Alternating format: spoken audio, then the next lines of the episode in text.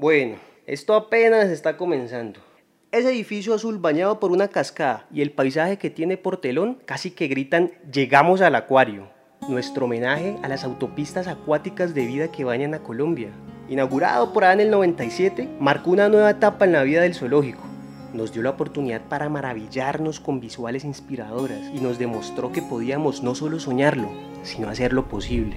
Además de recrear el ojo con los peces coloridos, te invitamos a vivir el acuario desde el recuerdo y su reconocimiento.